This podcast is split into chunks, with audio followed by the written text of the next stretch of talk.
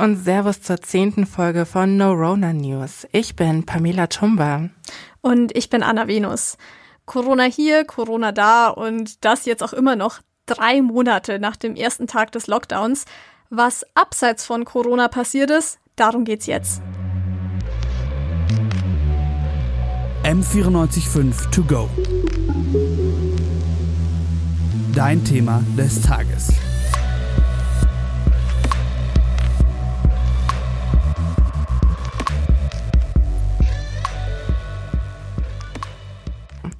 Am Freitag fand eine Debatte im Bundestag zum Selbstbestimmungsgesetz für trans-, inter- und nicht-binäre Personen statt, das die Grünen vorgeschlagen haben.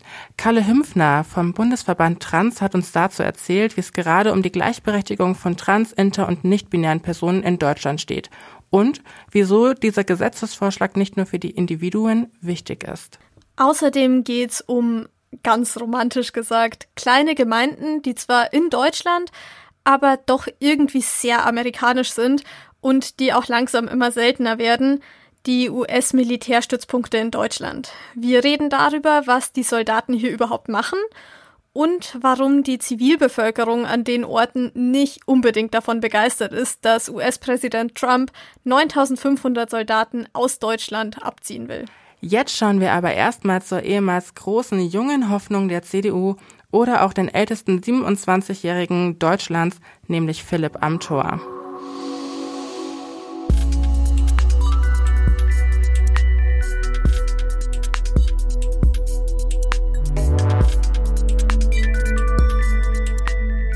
Also ich persönlich habe jetzt in den letzten Monaten nicht allzu viel von ihm gehört, aber er hat es auch geschafft, dass man wieder über ihn redet. Und dafür hat er nicht mal ein Zerstörungsvideo gebraucht. Das hat er auch ganz gut selbst so hinbekommen. Was ist denn genau passiert? Und zwar wurden gegen Philipp Amthor Vorwürfe erhoben. Es handelt sich dabei um Lobbyismus und Bestechlichkeit. Schauen wir mal uns diese Affäre an. Amthor ging wie viele Politiker einer Nebentätigkeit nach, unter anderem äh, für ein Startup, das sich Augustus Intelligence nennt. Die sind relativ klein und unbekannt und beschäftigen sich hauptsächlich mit dem Thema künstliche Intelligenz. Was genau ihr Kerngeschäft ist, bleibt allerdings unklar. Jetzt könnte man erstmal sagen, so ja, was der, was der Amtor macht, äh, das ist jetzt erstmal seine Sache.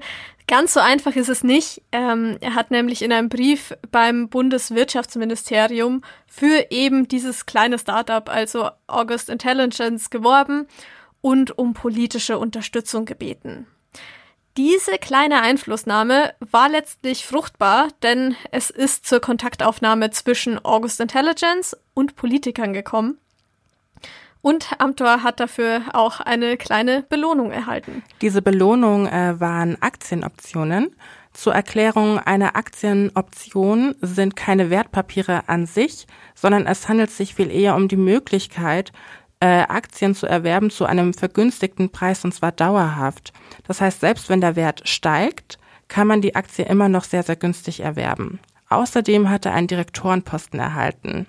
Wenn man jetzt nicht sich die ganze Sache noch mal genauer anschaut, dann kann man erkennen, dass wenn Philipp Amthor tatsächlich ähm, Einfluss drauf genommen hat, er sich möglicherweise nur selbst geholfen hat. Denn je erfolgreicher das Unternehmen ist, umso höher ist quasi der Wert der Aktie.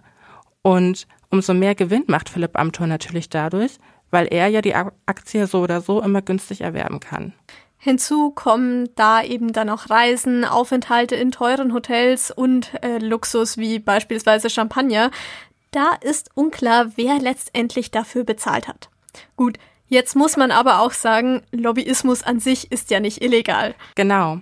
Denn ähm, bei Lobbyismus handelt es, handelt es sich eigentlich einfach nur um die Einflussnahme auf eine politische Entscheidung und das ist quasi ein demokratisches Recht, das darf man machen. Man darf ähm, die öffentliche Meinung durch, durch Vertreter ähm, von Interessensverbänden an Politiker herantragen. Dementsprechend ist jemand, der quasi das vertritt, ähm, der im Auftrag von Dritten mit einer politischen Meinung an Politiker herantritt, ein Lobbyist. Ja, das machen jetzt aber auch eben Interessensverbände aus der Wirtschaft oder Sozialverbände, aber auch Umweltschutzorganisationen, Gewerkschaften und Arbeitnehmerverbände. Also erstmal wirklich nichts Böses. Dementsprechend sind Amthors Handlungen nach dem Bundestagsgesetz also nicht strafbar, vor allem auch, weil er von diesen Aktienoptionen keinen Gebrauch gemacht hat. Das heißt, er hat am Ende einfach nichts gekauft. Dennoch hinterlässt das Ganze einen sehr fiesen Beigeschmack, da man den Eindruck gewinnt, dass Philipp Amthor seine ähm, politisch einflussreiche Stellung genutzt hat gegen wirtschaftliche bzw. für wirtschaftliche Interessen. Und das wäre dann auch kein Lobbyismus mehr, sondern ein Tauschhandel bzw. ein Geschäft. Und das fällt dann unter den Begriff Korruption. Grundsätzlich sind in Sachen Lobbyismus in Deutschland aber viele Dinge recht unklar bzw. ziemlich lax geregelt.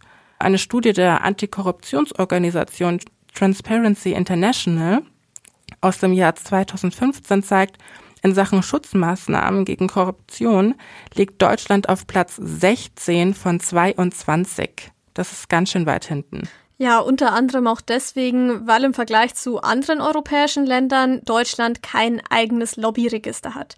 Ein Lobbyregister, das wäre ein Register, in dem die Daten ersichtlich wären, welche Person für welches Unternehmen als Lobbyisten tätig sind. Das ist natürlich aus Transparenzgründen sehr wertvoll. 2011 gab es bereits dazu eine Bundestagsdebatte, unter anderem weil man eben so ein Lobbyregister Lobbyregister für Deutschland einführen wollte.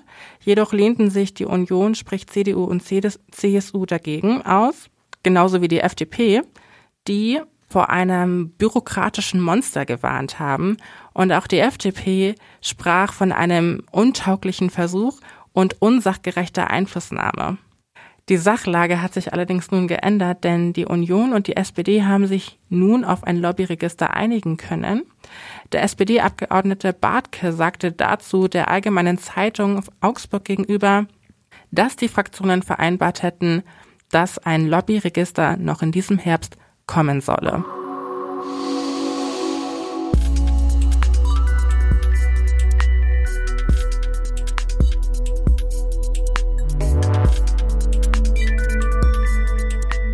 Stell dir vor, eine komplette Gemeinde in Deutschland wird einfach so verschwinden. Das heißt, alle Leute würden wegziehen, die Gebäude wären leer, die, die Läden verlassen und auch sonst würden alle Arbeitsplätze einfach verloren gehen, die da sind. Das klingt jetzt erstmal nach einem Film, aber das ist in der Vergangenheit schon passiert, wenn US-Militärstützpunkte aufgelöst worden sind. Und sowas ähnliches könnte auch wieder passieren, weil Trump angekündigt hat, dass er 9500 Soldaten aus Deutschland abziehen will. Das ist, wie gesagt, schon öfter passiert, dieses Mal aber ohne, dass die Bundesregierung was davon gewusst hat. Annegret Kramp-Karrenbauer hat am Montag schon gesagt, dass der Regierung dazu nämlich keine Pläne vorliegen würden und dass man auch sonst nicht wisse, von welchem Standort aus die Soldaten überhaupt abgezogen werden sollen. Jetzt kann man sich mal anschauen, warum die grundsätzlich überhaupt hier in Deutschland sind. Was hat es denn damit auf sich? Und zwar sind derzeit 35.000 US-Soldaten hier in Deutschland stationiert und die sind hier schon seit einer ziemlich langen Zeit und zwar seit dem Zweiten Weltkrieg. Und damals waren es noch rund 200.000 ähm, Soldaten und Soldatinnen und mittlerweile sind es ohnehin schon viel, viel weniger. Also ich verstehe, dass die damals nach dem Zweiten Weltkrieg hergekommen sind, okay, vor allem in Süddeutschland eben. Ähm, auch danach mit dem Kalten Krieg muss man sagen, Deutschland war militärisch, strategisch einfach ein guter Standort. Aber das ist ja jetzt auch alles vorbei. Also wieso sind die denn überhaupt noch da? Das liegt an der EUCOM. Das ist die US European Command Koordinierungsstelle der US-Streitkräfte in Europa. Die hat das Kommando über die hiesige US Air Force sowie die US Marine und der gesamten US Army Europe. Und die soll uns vor, von außen schützen. Und dabei nimmt die EUCOM Gebrauch von NATO-Rechten, die vorsehen, dass bis zu acht NATO-Staaten ihre Militärkräfte dauerhaft in Deutschland stationieren dürfen. Im selben NATO-Vertrag ist auch geregelt, was sie hier alles anstellen dürfen und was nicht. Da könnte man sich ja jetzt fragen, nachdem eben schon in den letzten Jahrzehnten so viele Soldaten abgezogen worden sind, warum das denn jetzt so ein großer Deal ist. Also das ist jetzt schon auch eine große Sache. Das ist in der Vergangenheit zwar schon ähm, öfter vorgekommen, allerdings gibt es da viele Faktoren, die da mit reinspielen, wenn so ein Standort tatsächlich aufgelöst wird. Denn tatsächlich war vorhin der Einstieg mit den Gemeinden nicht unbedingt übertrieben, Das ist wirklich schon so vorgekommen, denn wenn so ein Standort aufgelöst worden ist, und das kann man sich schon zum Teil vorstellen, wie so ein richtiges kleines Dorf mit Geschäften, Kinos, Festen und so weiter, wo, by the way, das finde ich persönlich ganz witzig, auch mit US-Dollar gezahlt wird, äh, tatsächlich gezahlt werden konnte. Und das bedeutet, da waren eben nicht nur die Soldaten mit drin und ähm, da mit einbezogen, sondern eben auch die Zivilbevölkerung. Genau, und zwar steht dahinter eine 70-jährige Tradition. Das ist ganz schön lang. Und noch bis heute äh, werden in diesen Dörfern dann auch sogenannte Ami-Feste gefeiert und daran erinnert.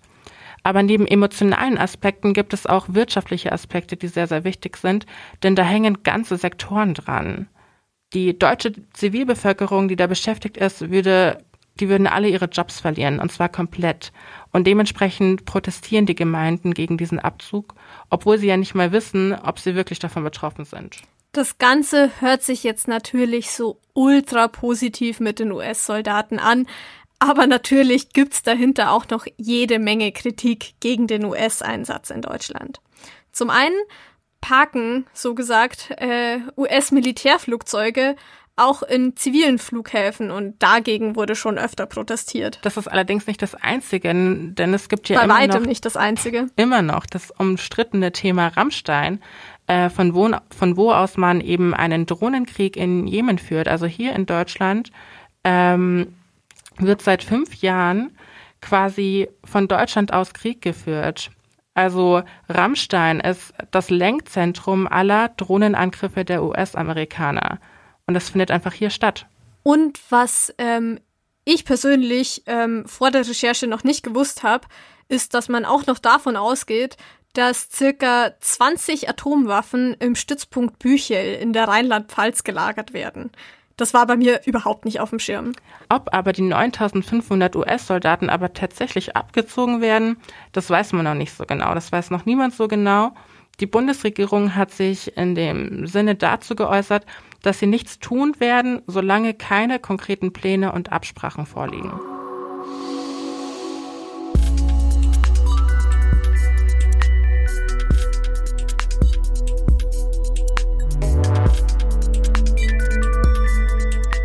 Der Bundestag debattiert aktuell zu den Gesetzen für die LGBTQ-Community. Konkret geht es dabei um die Rechte von trans, inter- und nicht-binären Personen. Doch wie sind diese hier eigentlich derzeit rechtlich gestellt und wie genau funktioniert denn beispielsweise die Änderung des Geschlechtseintrags im Ausweis? Das und mehr erklärt uns jetzt Simon Fischer in 100 Sekunden. Schneller wissen, was los ist. Politik in 100 Sekunden. Heute Rechte von Transpersonen in Deutschland. Seit 1981 gibt es in Deutschland das Transsexuellengesetz. Das Gesetz soll es Menschen möglich machen, rechtlich das Geschlecht anzuerkennen, mit dem sie sich selbst definieren, auch wenn es von ihrem ursprünglichen biologischen Geschlecht abweicht. Dazu gehören die sogenannte kleine Lösung oder große Lösung. Die kleine Lösung meint die Änderung des Vornamens. Dazu muss eine Transperson seit mindestens drei Jahren unter dem Zwang stehen, in ihrem gefühlten Geschlecht zu leben. Zusätzlich muss eine hohe Wahrscheinlichkeit bestehen, dass sich das Gefühl der Zugehörigkeit nicht mehr ändert. Die große Lösung beinhaltet die Änderung des Personenstands. Dazu gehört die Änderung des Geschlechts im Geburtenregister. Seit 1987 müssen Krankenkassen die Kosten für Geschlechtsangleichungen übernehmen. Dazu zählen zum Beispiel Psychotherapie, Hormonbehandlungen und geschlechtsangleichende Operationen. Grund dafür ist, dass Transpersonen aufgrund ihrer Erfahrungen häufiger an psychosomatischen Krankheiten leiden, Depressionen haben oder sogar suizidgefährdet sind. Bis zum Jahr 2011 konnten Transpersonen nur dann ihren Personenstand ändern, wenn sie nachweisen konnten, dass sie sich einer Operation unterzogen haben und sie fortpflanzungsunfähig waren. Diese Regelung hat das Bundesverfassungsgericht gekippt, wie auch einige weitere nicht verhältnismäßige Regelungen des transsexuellen Gesetzes. In vielen anderen Ländern werden die Rechte von Transpersonen nicht nur nicht anerkannt, sie werden auch diskriminiert und politisch verfolgt. Noch bis zum Jahr 2018 hat die Weltgesundheitsorganisation Transsexualität sogar als psychische Krankheit geführt. Deutschland hat mit dem Urteil des Bundesverfassungsgerichts vom Jahr 2017 also einen weiten Schritt nach vorne gemacht. In dem steht nämlich drin, dass für trans, inter und weitere nicht-binäre Personen die Möglichkeit bestehen muss, ein drittes Geschlecht einzutragen. Doch wer glaubt, dass nun alles gut ist, der irrt sich. Am Freitag, da hat der Bundestag eben dazu getagt. Konkret ging es um eine mögliche Reform des sogenannten transsexuellen Gesetzes. Wir haben mit Kalle Hümpfner gesprochen. Kalle Hümpfner arbeitet im Bereich politische Arbeit beim Bundesverband Trans. Wir haben nachgefragt, wie es gegenwärtig um trans, inter und nicht binäre Personen in Deutschland steht und was eine Reform für sie ändern könnte.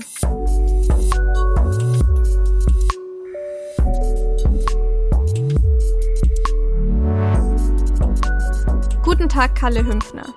Am Freitag äh, hat im Bundestag die erste Lesung über den Gesetzentwurf der Grünen zur Aufhebung des transsexuellen Gesetzes und zur Einführung eines Selbstbestimmungsgesetzes stattgefunden.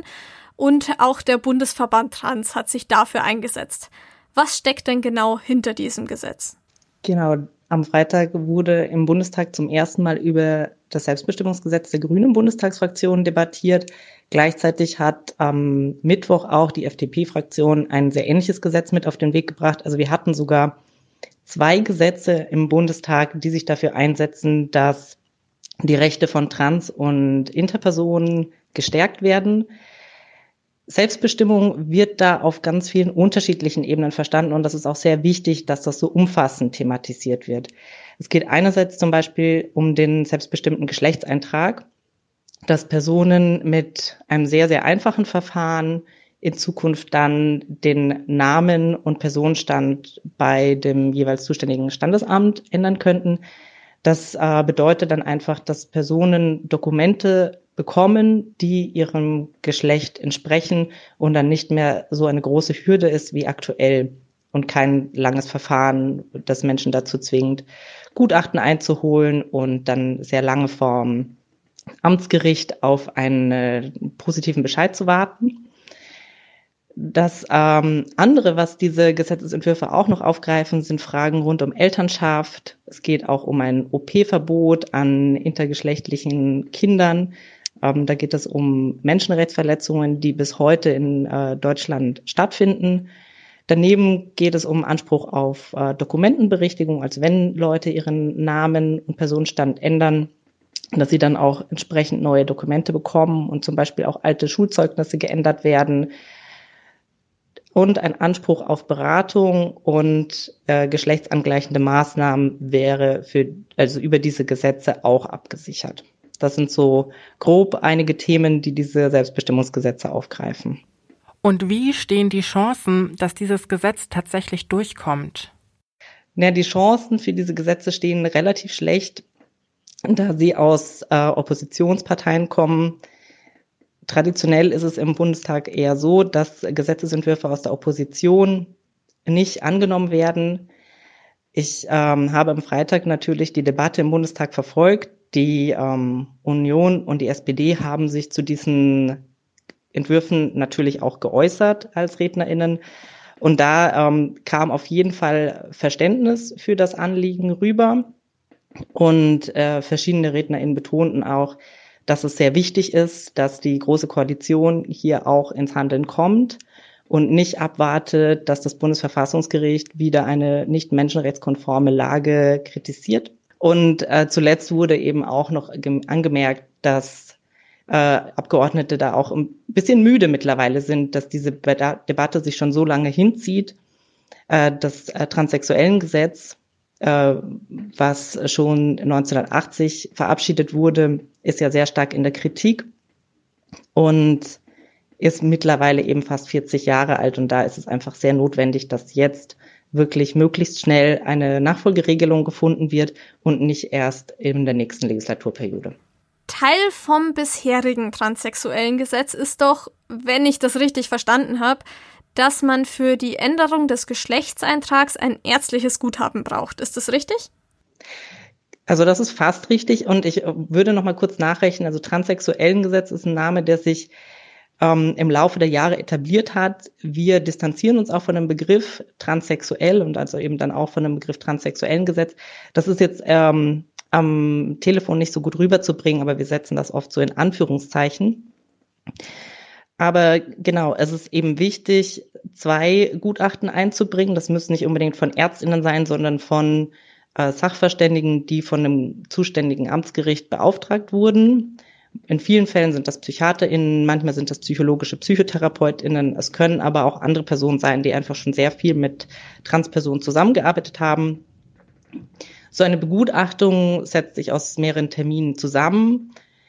Das ist unterschiedlich, wie die abläuft. Bei vielen Personen kommt es leider vor, dass da sehr entwürdigende und demütigende Fragen gestellt werden, die sich auf die eigene Sexualverhalten beziehen oder eben auch fragen, welche Unterwäsche meistens getragen wird. Das ist sehr übergriffig und kritisieren wir auf jeden Fall. Ein weiteres Problem bei den Gutachten ist auf jeden Fall auch, dass äh, Personen, die selbst bezahlen müssen und je nach ähm, Bundesland und Region, je nachdem, wie viele Gutachterinnen vor Ort sind, kann das auch ähm, schnell mal 500 bis 1000 Euro sein, die da pro Gutachten bezahlt werden müssen. Und das ist nicht zuzumuten. Wir sagen, jede Person weiß am besten selbst Bescheid, welches Geschlecht die Person hat. Das kann nicht von außen diagnostiziert werden. Und deswegen braucht es diese Begutachtung von außen nicht. Sie haben jetzt angesprochen, was es für die trans-, inter- und nicht-binären Personen selbst bedeutet, mhm. wenn man so ein Gutachten für die Streichung des Geschlechtseintrags extra braucht. Wieso ist es denn für die Wirkung in der, in der Gesellschaft selbst nötig, dass das geändert wird? Genau, äh, für die Wirkung in der Gesellschaft würde ich sagen, macht es einfach einen Unterschied, ob anerkannt wird, dass die Person am besten über sich selbst Bescheid weiß oder ob gesagt wird, na ja, medizinische, psychotherapeutische ExpertInnen wissen es besser. Wir gehen davon aus, dass trans, inter- und nicht-binäre Personen Geschlechtsidentitäten haben, die genauso richtig und wichtig sind wie die aller anderen Menschen auch da braucht es keine zweite Person, die dann auch mal drauf guckt und schaut, ob das alles seine Richtigkeit hat. Jede Person weiß das für sich selbst am besten. Und wir nehmen an, dass die Akzeptanz von trans, inter und nicht-binären Personen besser wird und ansteigt, wenn es nicht mehr diese Begutachtung gibt. Sie unterstützen ja auch im Rahmen des Bundesverband Trans eine Verfassungsbeschwerde, die sich gegen ein Urteil des Bundesgerichtshofs richtet. Da wurde einer nicht-binären Person die Streichung des Geschlechtseintrags verwehrt. Welche persönliche Folge hat denn so ein Vorteil für queere Personen? Ich würde sagen, das Urteil äh, löst im Moment äh, wahrscheinlich Verunsicherung aus und eben auch ähm, ein gewisses Ohnmachtsgefühl, dass da ein sehr wichtiges Gericht in Deutschland entscheidet oder den Beschluss fasst, dass äh, nicht-binäre Personen keinen Zugang zu einer Personenstandsänderung über dieses neue Personenstandsrecht und die sogenannte dritte Option haben, ist ein Skandal und das ist auf jeden Fall etwas, womit sich das Bundesverfassungsgericht befassen sollte. Wir sehen das als äh, sehr problematisch an, dass hier eine nicht-binäre Person auf das TSG, also das transsexuellen Gesetz, verwiesen wurde. Wir meinen, dass es auf jeden Fall sehr wichtig ist, dass auch hier eine Auseinandersetzung mit der Frage stattfindet, was wird eigentlich als Voraussetzung gesehen, um den äh, Namen und Personenstand zu verändern und den Eintrag ähm, im Standesamt korrigieren zu lassen und gehen eben davon aus, dass ähm, die Person das am besten selbst wissen kann. Das Ganze geht jetzt einfach auf eine längere Debatte zurück. Die äh, dritte Option wurde ja auch nach einem Bundesverfassungsgerichtsbeschluss aus dem Jahr 2017 eingeführt. Da ist der Bundestag nachträglich aktiv geworden, weil das Bundesverfassungsgericht sagte, ihr müsst da was tun. Und auch in dieser Debatte rund um den damaligen Gesetzentwurf war wieder die Frage, an welche Voraussetzungen ist äh, die Eintragung der dritten Option geknüpft. Hängt das an körperlichen Merkmalen? Muss dafür ein in Anführungszeichen objektiver Nachweis gebracht werden. Und auch hier hat sich die äh, Große Koalition eher mit einer Minimallösung begnügt und gezeigt, dass sie mit einem Attest sozusagen eine Pathologisierung von äh, intergeschlechtlichen Menschen fortsetzen. Und das ist genau dieser Konflikt, der sich jetzt in diesem Verfahren vor dem äh, Bundesgerichtshof und später auch vor dem Bundesverfassungsgericht widerspiegelt. Also die Frage, wer hat Zugang zu dieser neuen Regelung? Wir sagen, es gibt nicht-binäre Personen, die sind trans, es gibt nicht-binäre Personen, die sind inter oder es gibt nicht-binäre Personen, die sagen, für mich ist das als Label vollkommen ausreichend. Und alle diese Personen brauchen den Zugang zu der Möglichkeit, sich als divers eintragen zu lassen oder das Geschlecht komplett als Eintrag zu streichen. Wie optimistisch sind Sie allgemein, was die Gleichberechtigung von trans, inter und nicht-binären Personen in der Gesellschaft in Deutschland angeht? Hm, da würde ich sagen, ich bin auf jeden Fall optimistisch, dass diese Debatte in den letzten Jahren schon gut ins Rollen gekommen ist und auch eine Debatte wie am vergangenen Freitag im Bundestag zeigt mir, dieses Thema wird immer mehr als eine politische Priorität wahrgenommen, dass da was getan werden muss. Ich sehe auch wichtige Veränderungen, wie beispielsweise die der dritten Option, wo natürlich noch weiter äh, Handlungsbedarf ist. Und gleichzeitig ähm, ist die Sichtbarkeit des Themas in der Gesamtgesellschaft deutlich angestiegen. Trotzdem, so die große Forderung, die wir seit Jahren immer wieder stark machen, der selbstbestimmte Geschlechtseintrag, das ist für uns gerade nicht abzusehen, wann der tatsächlich kommt. Daneben haben Transpersonen im Alltag viel mit Diskriminierung zu tun. Das kann im Gesundheitswesen sein, das kann im persönlichen, privaten Umfeld sein, das kann ähm, auch auf der Straße sein, dass Transpersonen einfach viel häufiger von physischer Gewalt und Anfeindung betroffen sind. Und auf dem Arbeitsmarkt sind äh, Transpersonen auch wesentlich mehr von Arbeitslosigkeit äh, betroffen oder arbeiten in schlechter bezahlten Jobs. Also es gibt auf jeden Fall viel zu tun. Wie sehen Sie denn die Lage von trans, inter und nicht-binären Personen in Deutschland im internationalen Vergleich? Also gerade wenn man sich die Entwicklungen in den USA anschaut. Ja gut, äh, verglichen mit USA kann ich sagen, sieht es in Deutschland relativ gut aus. Andererseits möchte ich mich nicht so gerne nach unten vergleichen, sondern sagen, Deutschland hat damals 1980 mit der Einführung des transsexuellen Gesetzes als zweites Land weltweit eine Regelung getroffen. Und das war damals wichtig und das war Anfang der 80er auf eine gewisse Weise progressiv, dass es überhaupt die Möglichkeit gab, Namen und Geschlechtseintrag offiziell zu ändern. Jetzt sind wir aber nicht mehr 1980 und viele andere Länder sind uns mittlerweile einige Schritte voraus. Und in den vergangenen Jahren ist auf jeden Fall sehr viel passiert. Beispielsweise hat Argentinien Anfang der äh, Jahre eine deutlich progressivere Regelung verabschiedet und in den letzten Jahren sind einige Länder in Europa dazugekommen. Zuletzt äh, ist Island mit einem selbstbestimmten Geschlechtseintrag, also der Möglichkeit dafür, dass die gesetzlich verankert wurde, noch in diese Reihe der Länder dazugekommen. Also ich würde sagen, Deutschland muss sich anstrengen, um nicht weiter hinten ähm, nach hinten zurückzufallen, ist auf jeden Fall wichtig, dass da jetzt bald was passiert. Das war Kalle Hümpfner vom Bundesverband Trans. Vielen Dank für das Gespräch.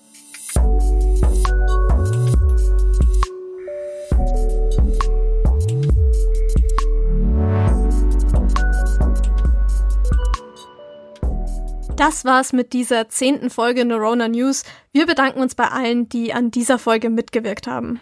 Das sind Simon Fischer, Johanna Hager, Bruni Weidmann, Laura Wiedemann und für die Produktion waren Jonas Bayer und Moritz Bartscheider zuständig.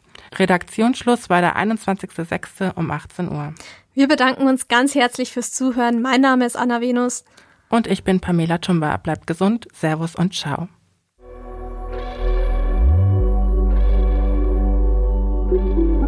M945 to go.